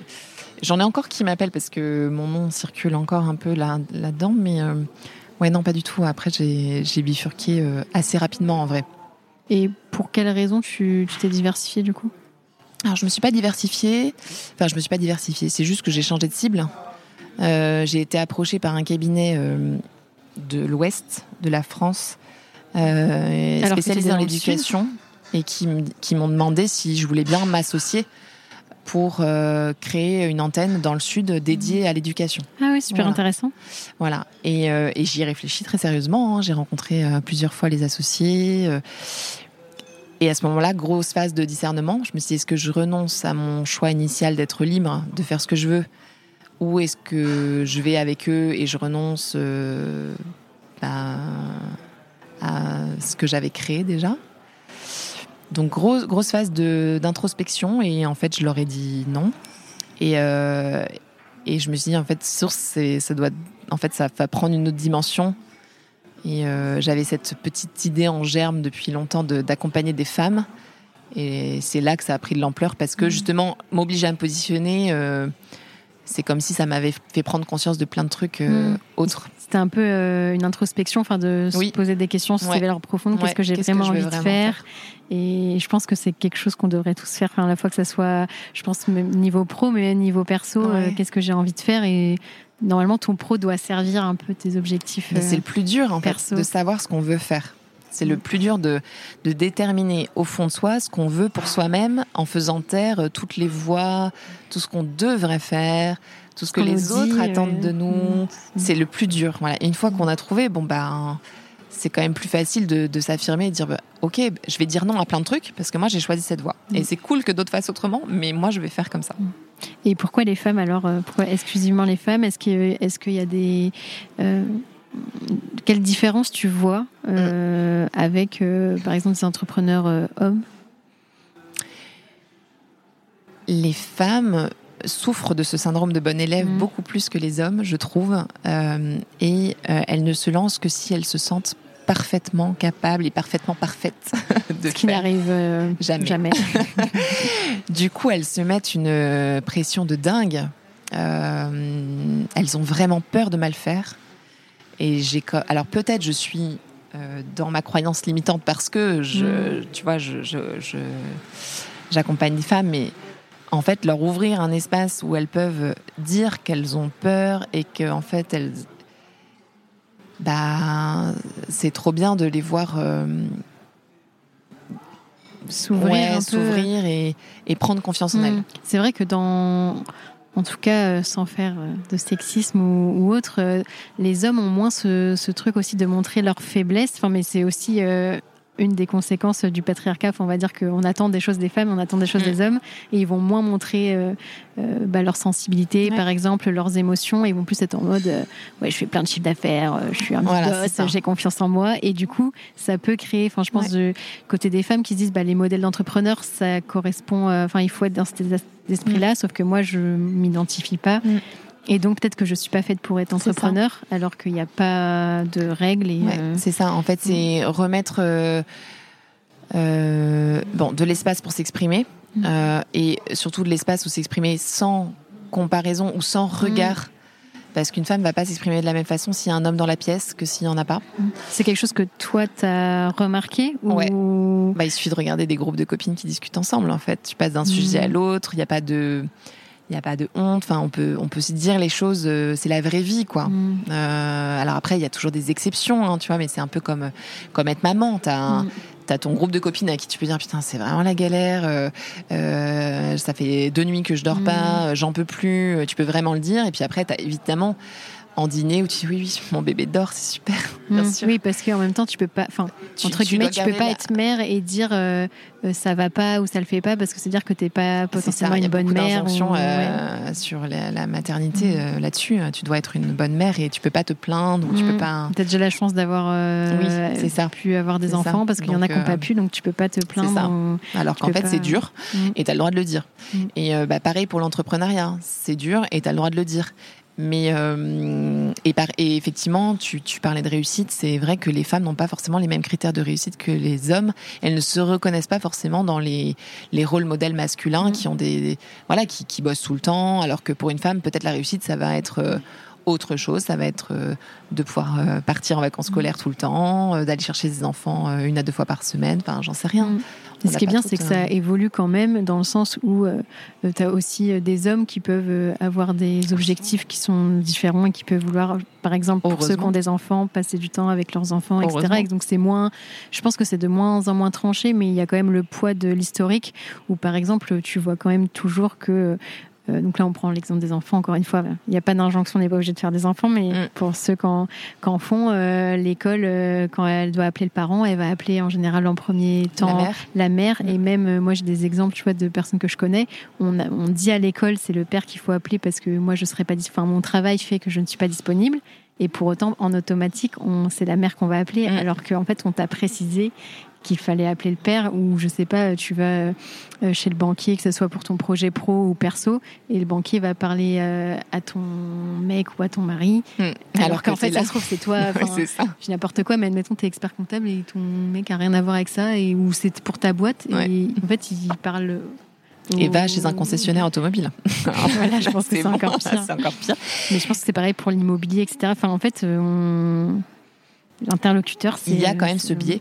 Euh, c'est pareil, je voyais le témoignage d'un mec qui s'est arrêté, euh, qui est devenu père au foyer, et il expliquait qu'il a des gens qui le qui le congratule, qui dit c'est génial ce que tu fais, bravo. Et Alors qu'une femme. Euh, jamais, jamais il n'y a personne qui dit ça à une mère au foyer qui est, juste au bout du rouleau et personne va lui dire mais c'est trop bien ce que tu fais. Et à l'inverse, on va dire ah, mais tu, tu t'épanouis dans ton rôle, enfin tu veux pas euh, genre avoir un taf euh, à l'extérieur. C'est ça. alors qu'en fait il n'y a pas de règles et si la personne est bien comme ça, ouais.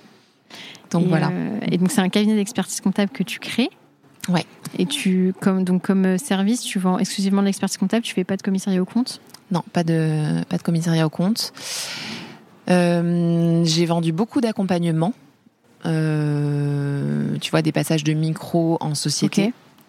Et ça, est-ce qu'il y a un côté. De conseil pur ouais. avant la transformation. Hein. C'est vraiment c'était un pack que j'avais fait euh, sur comment euh, est-ce qu'il y a besoin de passer en micro, enfin passer en société, est-ce qu'il y a, est-ce qu'on peut, on peut être en dessous du seuil, mais avoir un intérêt à être en société.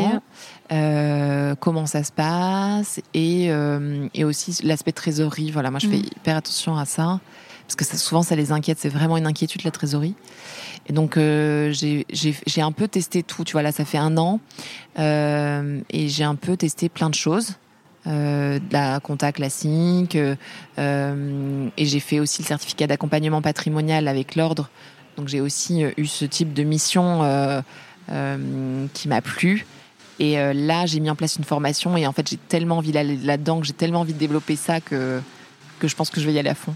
Et sur les personnes que tu as accompagnées pour passer de micro à société, comment tu avais trouvé ces clientes-là Au début, il y a un, pas mal de bouche à oreille de, connaissances, c'est le premier cercle, hein, mm. euh, ou le, des gens qui viennent de la part du premier cercle. Un peu les réseaux sociaux. Euh... T'as pas, pas trop fait de réseautage en mode aller dans des événements non, euh, j'aime pas ça. type CCI, tout ça Non, j'aime pas du tout ça. Truc.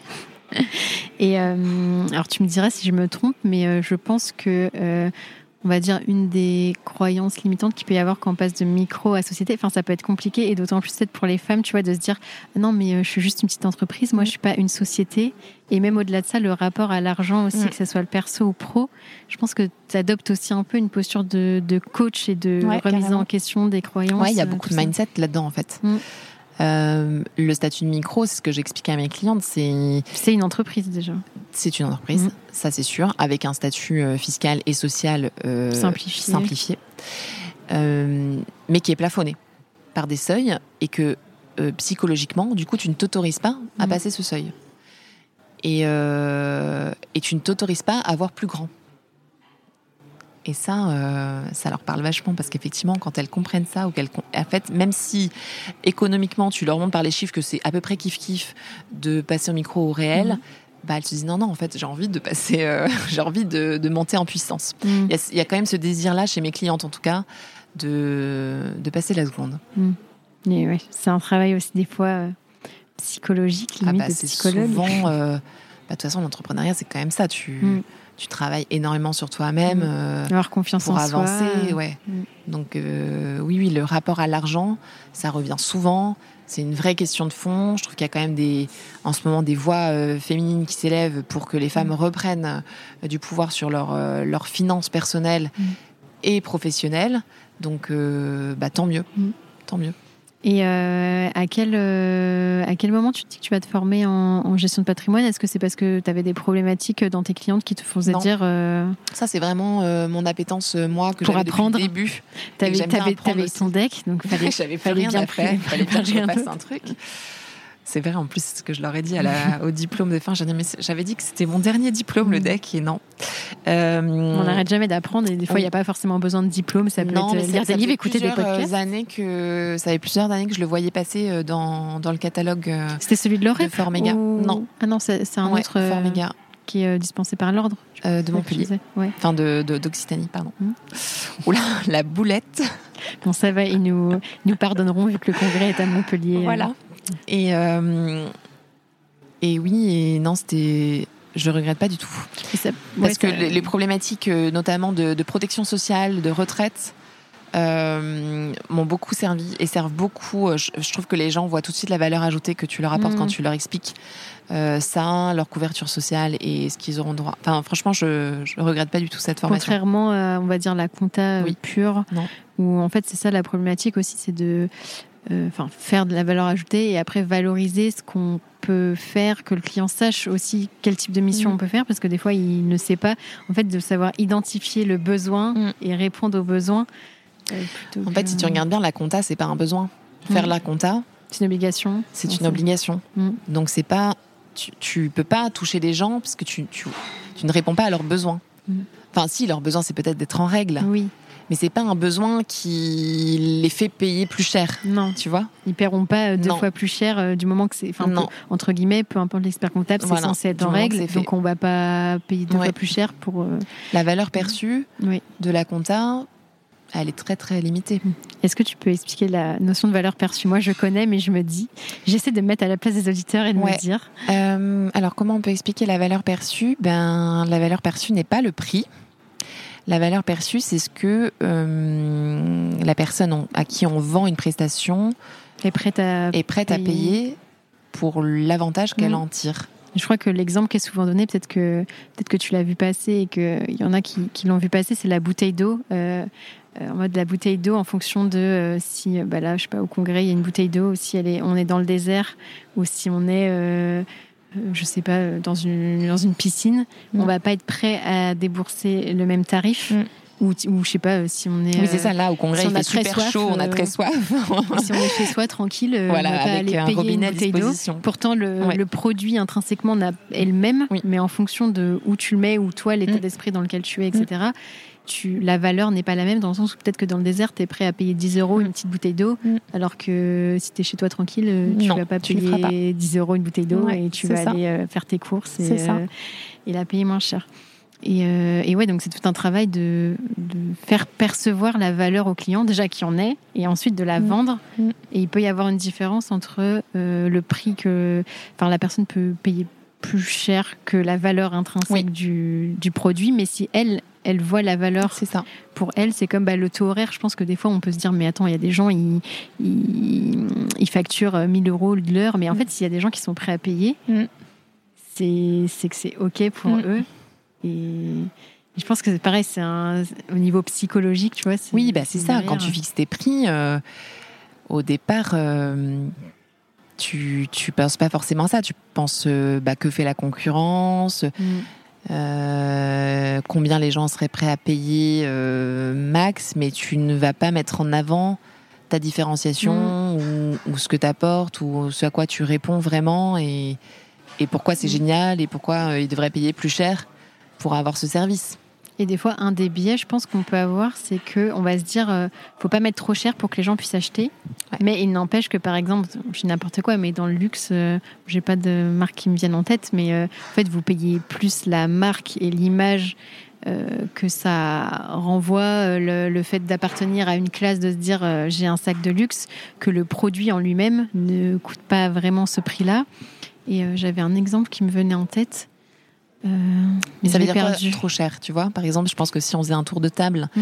en demandant à chacun de chacun c'est quoi un sac cher, on aurait que des réponses différentes. T'as des mecs qui vont dire bah non 200 balles c'est déjà cher pour un Mhm. sac. Euh, D'autres, euh, oui, un sac cher, euh, c'est pas du tout. On est, on est plusieurs dizaines de milliers d'euros, donc c'est Mhm. pas un. Tout dépend si c'est fonctionnel subjectif, pour fait. porter quelque chose Ouais. ou si c'est, euh, comme on dit, un sentiment d'appartenance, de montrer qu'on a de l'argent aussi. Enfin, c'est, ça répond pas totalement aux mêmes besoins. Et ce que je voulais dire par rapport au prix, c'est que des fois, on peut avoir tendance à se dire, d'autant plus en expertise comptable, faut pas que je sois trop cher, faut que je sois abordable, etc. Sauf que du coup, le fait d'être pas cher dans l'esprit des gens, ça euh, signifie entre guillemets qu'il y a peu de valeur. Mm. Enfin, je dis pas de, de, de mettre non plus ultra cher, mais en fait, euh, euh, des fois, on peut avoir sur des produits euh, des personnes qui vont plus acheter, par exemple, si c'est à 30 euros Mm. que si c'est à 20 euros, parce qu'en fait, le fait de payer 30 euros, ils vont se dire ah bah si je paye 30 euros, Mm. ça veut dire que ça a plus de qualité Mm. que si je paye 20 Bah, euros, alors que le l'expérience de la produit est le bouteille même. de vin. Ah, je connais pas. Vas-y, euh, quand tu mets un panel de gens et tu leur donnes trois bouteilles de vin à noter euh, gustativement et que tu laisses le prix sur les bouteilles, Mm. eh ben, ils vont ils- mettre une meilleure note. euh, ils vont classer euh, par ordre de prix euh, naturellement.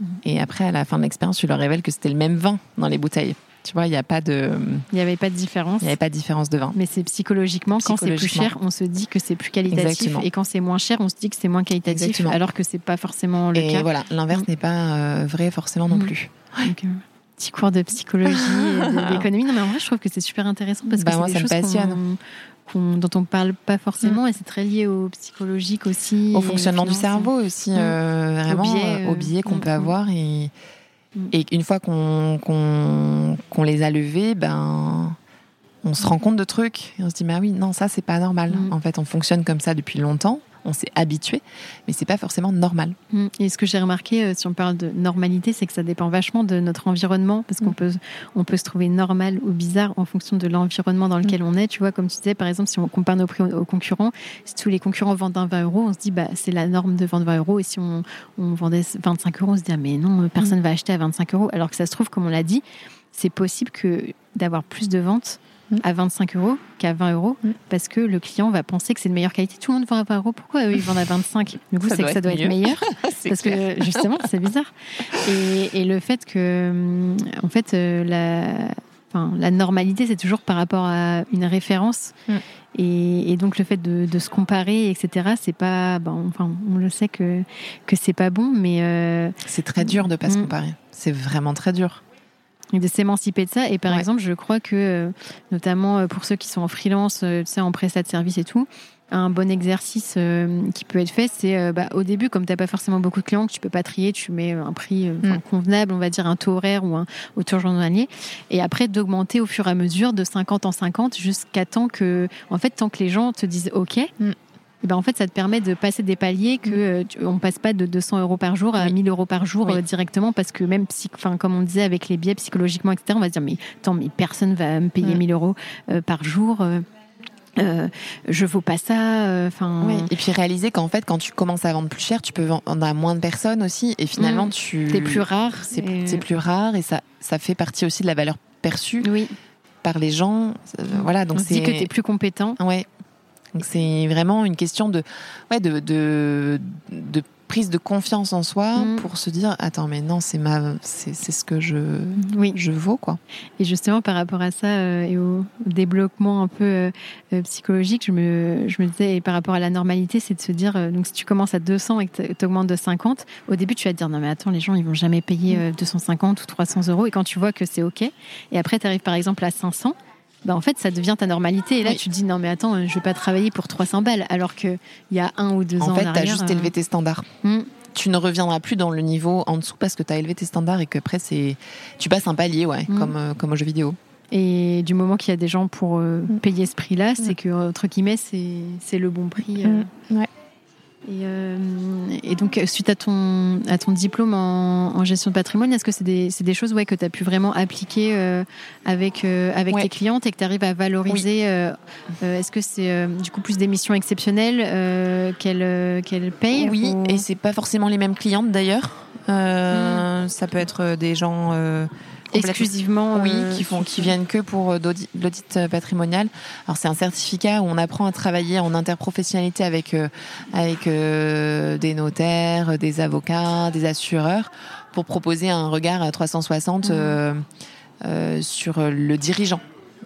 Et, euh, et ça, on parle plus entreprise, on parle, on parle dirigeant, que ça soit, enfin, on mélange le même, pro moi, j'aime bien les faire en couple aussi parce qu'il y a le foyer mm. fiscal et il y a les objectifs du couple. Mm. Donc, comment on met l'argent au service mm. aussi de ces objectifs-là? Ça, c'est un sujet aussi. Je crois que tu as la relation, toi, avec l'argent, mais tu as aussi la relation bah de couple avec l'argent parce que tous ne s'organisent pas de la même façon. Parce que quand il y a des disparités, notamment de salaire, que ce soit dans un sens ou dans l'autre, euh, est-ce qu'on fait 50-50 Est-ce qu'on fait en proportion de, euh, euh, de chacun de salaire. Est-ce que j'avais déjà vu aussi euh, euh, on se dit que chacun on met le même montant, donc c'est pas 50-50, mais si y en a un qui gagne 3000 et l'autre qui gagne 1500, et ben chacun on met 1000. On Ah oui, 1000. Chacun on met, et du coup le, surplus de notre salaire, enfin en gros c'est mm. notre argent de poche, mais chacun met par exemple 1000 et 1000, il y en a un où il lui reste 500 et l'autre où il lui reste 2000, admettons.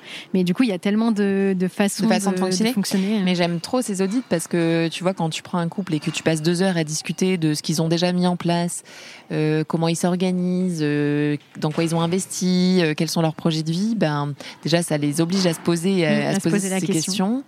Et, et, à, discerner ensemble sur ces sujets-là, c'est vraiment très intéressant. Mmh. Donc après, nous, on est au service de ça. On, et c'est vraiment, c'est vraiment chouette. Là, tu sens que tu apportes quand même un, une, un truc, une valeur ajoutée bah et que, ça leur, c'est vraiment utile. Ça leur euh. servira pour leur mm. projet.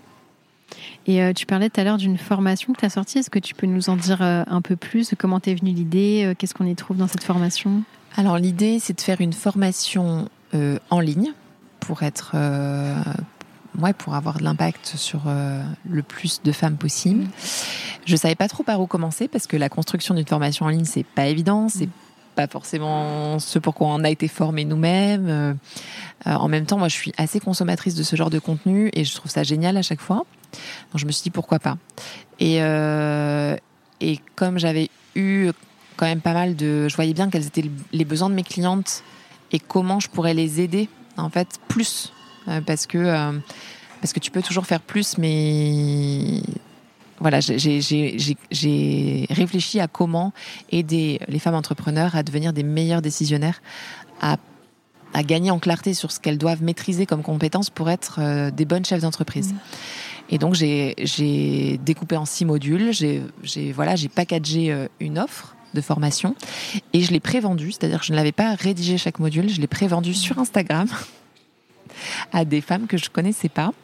Euh, il y a trois euh, femmes qui ont qui ont accepté de rentrer dans cette version mmh. test parce que j'étais assez transparente avec elles sur le fait que c'était une version test qui n'était qui était voilà qui était en, en cours de, de construction et j'ai lancé ça cet été.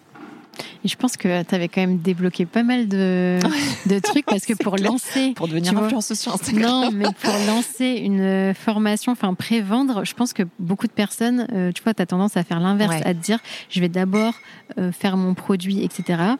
Et, euh, et, une fois que j'aurai fait mon produit, bah, je vais le vendre et il y aura plein de personnes qui vont l'acheter. Alors qu'en fait, c'est l'inverse qu'il faut faire et c'est très, enfin, ce que tu as fait. Si tu peux expliquer un peu la démarche, mais. Bah, c'est ça, en fait. Si tu peux perdre vachement de temps à, à à faire parfait, justement, à être parfaite et à tout fignoler, choisir ta plateforme de formation. Et en fait, tu te rends compte qu'il n'y a pas de demande derrière. Donc là, euh, là, j'ai vu qu'il y avait de la demande euh, et je l'ai fait, je me suis lancée. Et c'est vrai que maintenant, je me sens beaucoup plus prête à la vendre de façon officielle euh, parce que j'ai trouvé ça. J'ai trouvé. Alors c'est en cours. Hein, j'ai fait les trois premiers modules parce que c'est un module par mois. J'ai fait un un questionnaire de, de moitié de, de mi-parcours là et, et, les retours sont, sont top donc je suis trop contente donc je vois bien qu'il y a des points d'amélioration et ça va sûrement prendre une autre forme euh, au final, mais euh, mais je vois que c'est vers ça que j'ai envie d'aller. Mmh. Du coup, hein. ça, te permet aussi de valider le, le marché, enfin de te dire il y a vraiment des gens euh, qui que ça intéresse aussi et, et, comme je te disais d'avoir des, des, premiers retours, même si dans tous les cas ça sera jamais parfait.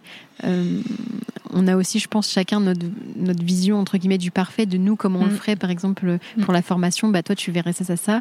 Peut-être qu'en ayant des retours, tu dis ah bah oui, il y a ce besoin-là mm. ou là j'ai pas forcément été très clair. Et le fait de prendre en compte les retours clients, mm. c'est aussi ce qui va faire qu'il va y avoir plus de valeur et peut-être des choses auxquelles tu n'aurais pas pensé ou parce que tu te disais oh mais ça c'est c'est simple ou, je sais pas. Et en fait, si la personne en face de toi, il faut vraiment s'adapter au client.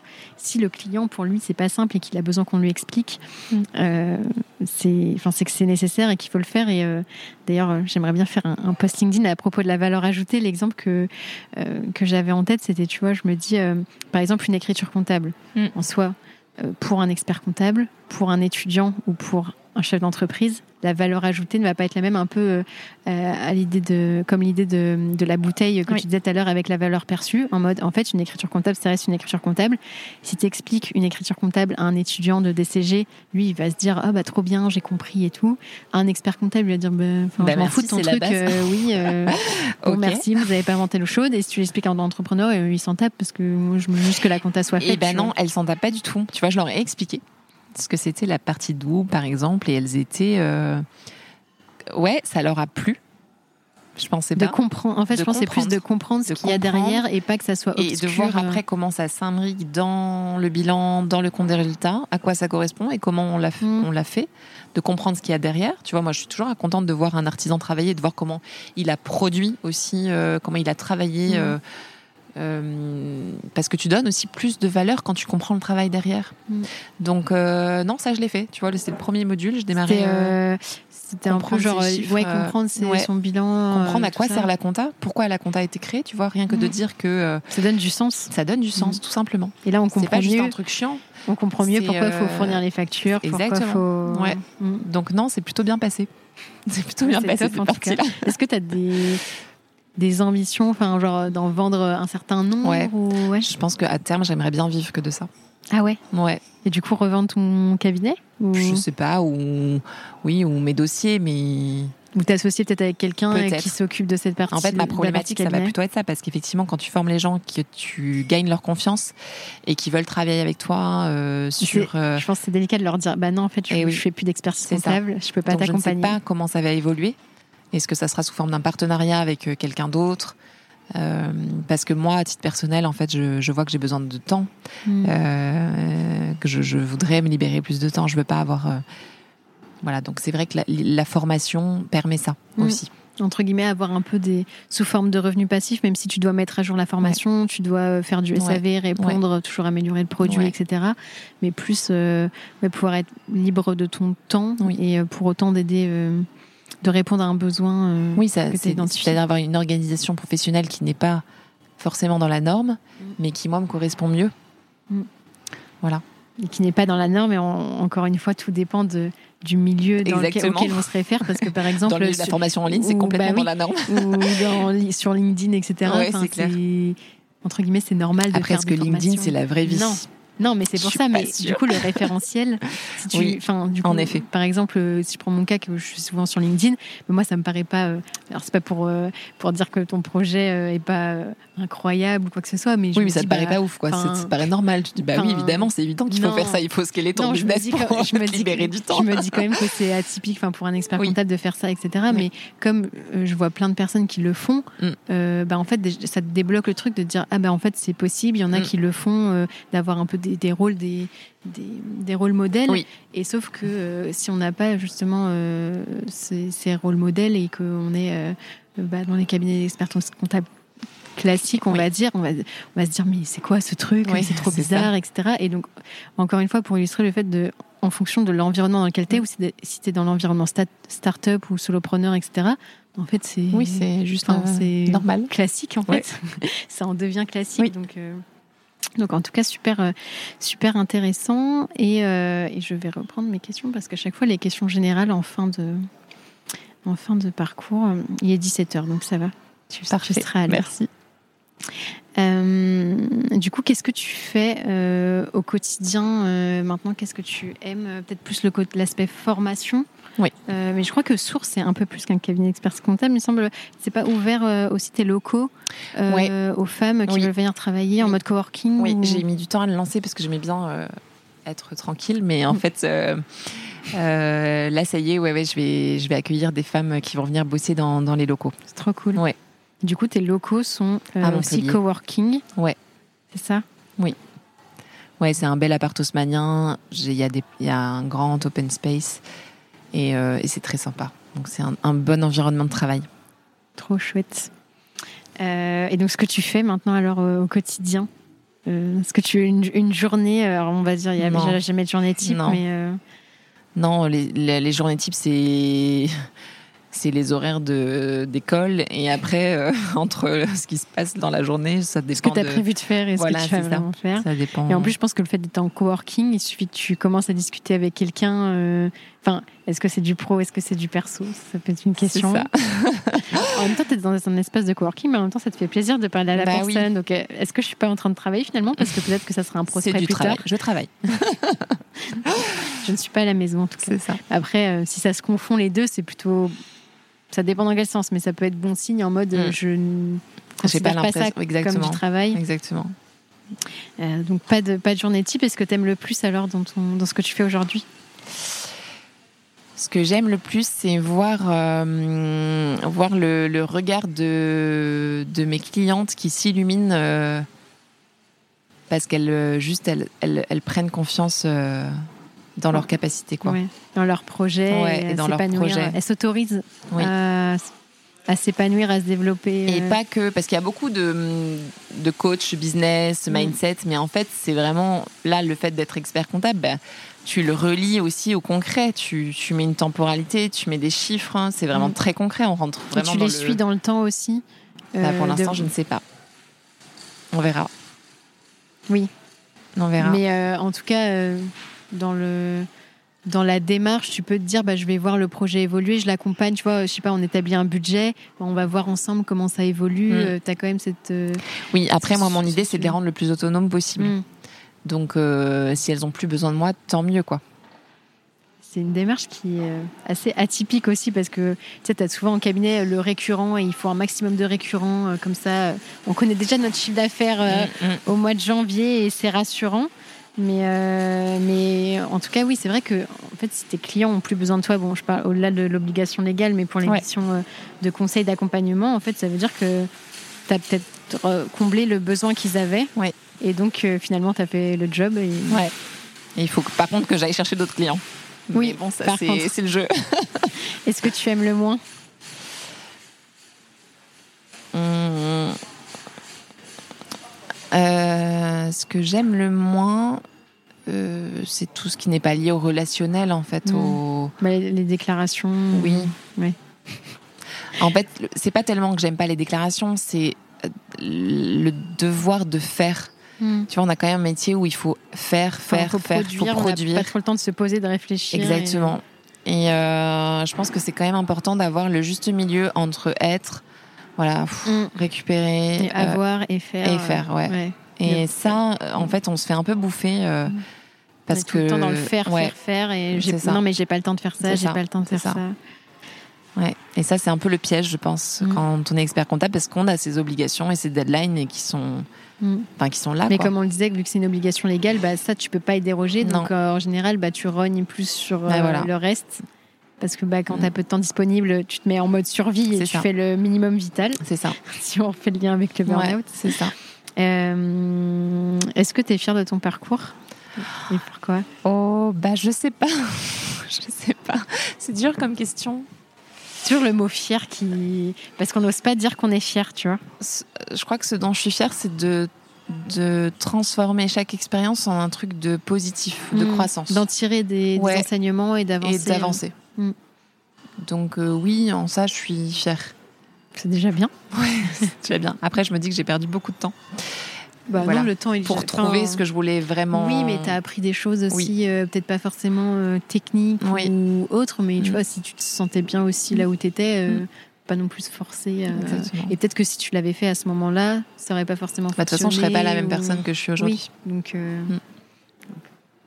euh, et ta, situation- cette- pardon, ta situation familiale, du coup, tu nous as dit que tu avais trois enfants. Et comment tu gères euh, justement l'équilibre euh, vie pro, vie perso? Est-ce que tu arrives à. Je sais pas, est-ce que tu t'imposes des heures de travail? Oui. Est-ce que comment tu fonctionnes? Est-ce que tu travailles le week-end? Non. Non. Enfin, si ça m'arrive, je te dis non, mais euh, si ça m'arrive, euh, ouais, bah c'est, c'est, pour moi, c'est ma responsabilité première et mes enfants et, euh, et même mon couple en fait, même avant mes enfants d'ailleurs. Donc, bah c'est d'abord eux. Et tu vois, c'est le truc des gros cailloux. Je connais Euh, pas. Ah si, c'est les gros cailloux, et ouais. après les plus petits cailloux les et après les graviers. et, ouais, et tu- le sable et Tu enfin peux l'eau. expliquer pour ceux qui connaissent pas. Je l'ai Euh, découvert euh, il y a deux a- trois jours en. C'est vrai Ouais. Ah, c'est drôle, les synchronicités.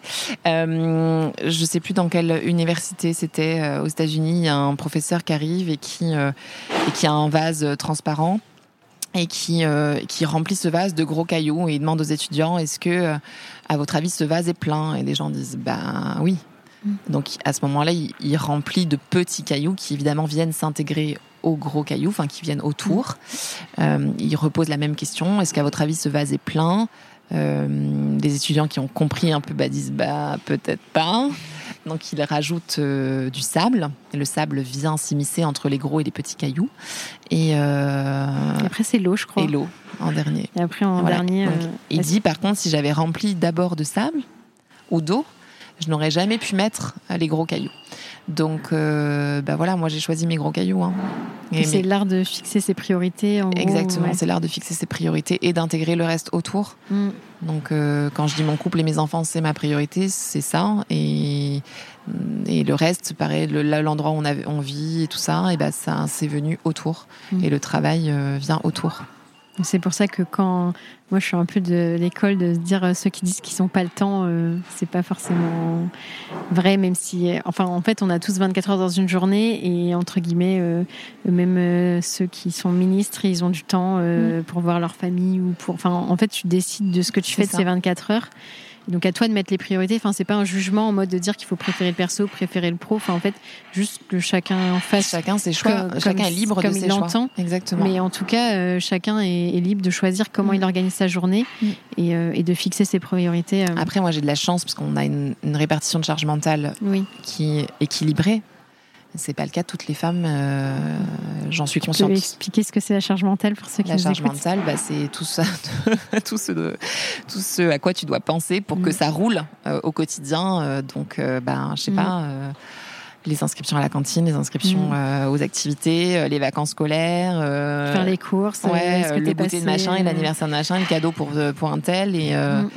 Toutes les, les pensées que tu as en arrière-plan et que, auxquelles tu. euh, Est-ce que tu as pensé à ça Euh, Il faudrait faire ça? Et sauf Voilà. que souvent, bien souvent, sans faire de généralité, bon, la femme a plus de charge mentale dans le couple que l'homme, même quand les, des fois les, les tâches ménagères sont partagées à Oui. 50-50, mais la charge mentale repose euh, quasi exclusivement sur la femme. Même tout ce qui concerne les rendez-vous médicaux, les trucs pour les enfants, etc. En plus de, pense- de devoir penser à elle, elle pense aussi souvent euh, à son homme ou à son conjoint ou sa conjointe et aux enfants. Mm. Et donc tu dois penser pour euh, quatre ou cinq personnes, plus euh, pour ton taf, plus, Oui, plus, ça. plus, plus. c'est ça. Et, Donc euh, ouais. c'est hyper important de travailler aussi en couple sur ça, sur comment libérer de l'espace mental Mm. euh, pour pouvoir travailler. De peut-être de enfin moi c'est plus euh, en ce moment les thématiques du management qui m'intéressent mais sur la responsabilisation en mode euh, c'est différent de déléguer et de responsabiliser Mm. quelqu'un parce que tu ne transfères pas euh, juste la tâche mais la responsabilité Ouais. et donc toi ça entre guillemets ça t'enlève de la charge mentale peut-être que c'est un peu ça aussi de se dire ok toi tu es responsable de Mm. ça je ne m'en occupe pas et vraiment Ouais, moi, je trouve que c'est fondamental. En fait, tu vois, l'autonomie, c'est Mm. ça. hein, C'est tu redonnes, tu redonnes la responsabilité du choix à quelqu'un. Et c'est super important parce qu'on on est quand même dans un monde où on a tendance à se déresponsabiliser. Non, c'est pas moi. Ou mon médecin m'a dit de faire ça, donc je le fais Ou les yeux fermés. quand il t'arrive un truc c'est de la faute d'un tel c'est jamais ta faute Et je pense qu'en fait, l'autonomie, c'est quand même euh, la, la clé. Mm. Mais on en revient à Maria Montessori. Donc, tu vois, la boucle est bouclée. Euh, et quels sont, euh, quels sont tes futurs projets? Alors, tu nous dis peut-être d'essayer de, de vivre exclusivement de la, de la formation, euh, Oui. que ce soit pro ou perso, les projets. euh, je sais pas si tu en as d'autres. euh, peut-être passer un autre diplôme? Non, Tu t'ennuies pas tu, passes- merci. tu, fais non, des, merci. tu fais des formations maintenant non diplômantes. Voilà, tu te c'est formes ça. quand même. Euh, en fait, j'apprends tout le temps. J'aime bien apprendre. Mm. Donc, euh, Et du coup, si c'était à refaire, est-ce qu'il y a des choses que tu ferais différemment? Est-ce que tu penses que, tu vois, par exemple, tu disais tout à l'heure que tu regrettais, euh, entre guillemets, d'avoir perdu du temps Mm. Est-ce que tu referais différemment? Est-ce que tu irais directement vers l'expertise je serais chef, euh, chef cuisinière si je devais faire Ah oui, différemment, peut-être. Ouais, peut-être. On ne sait pas. On ne sait pas. C'est dur de réécrire l'histoire. Ouais. Ce serait tellement différent. Et en même temps, tu n'aurais peut-être pas rencontré ton mari, du coup, actuel? ouais, peut-être. Je ne sais pas. Mm. On ne sait pas. Non, compliqué. moi, je suis contente de la vie que j'ai, donc euh, je sais pas. C'est le principal. Ouais. Et euh, du coup, dernière question, si tu avais un conseil à donner à la Anne-Laure euh, qui a 20 ans, qui doit être en train de passer son bidug, Ouais. euh, qu'est-ce que qu'est-ce que tu lui donnerais comme conseil? Je dirais, ne sois pas naïve. Prends confiance en toi. Et vas-y. Bah, Super, merci beaucoup Anne-Laure en tout cas pour ton Avec temps. plaisir. Et puis à très bientôt. Merci. Au revoir, Julie. Félicitations, tu as été au bout de cet épisode. Aide-moi à faire connaître le podcast en choisissant parmi ces trois options. Le plus rapide d'abord, c'est de me donner 5 étoiles sur ton appui de podcast préféré. Le second, c'est d'écrire un gentil commentaire pour m'encourager et pour faire plaisir à l'algorithme. Et bien sûr, tu peux aussi en parler autour de toi. Enfin, le top du top, ça serait forcément de faire les trois. Pour découvrir le prochain épisode, je te donne rendez-vous dimanche prochain à 10h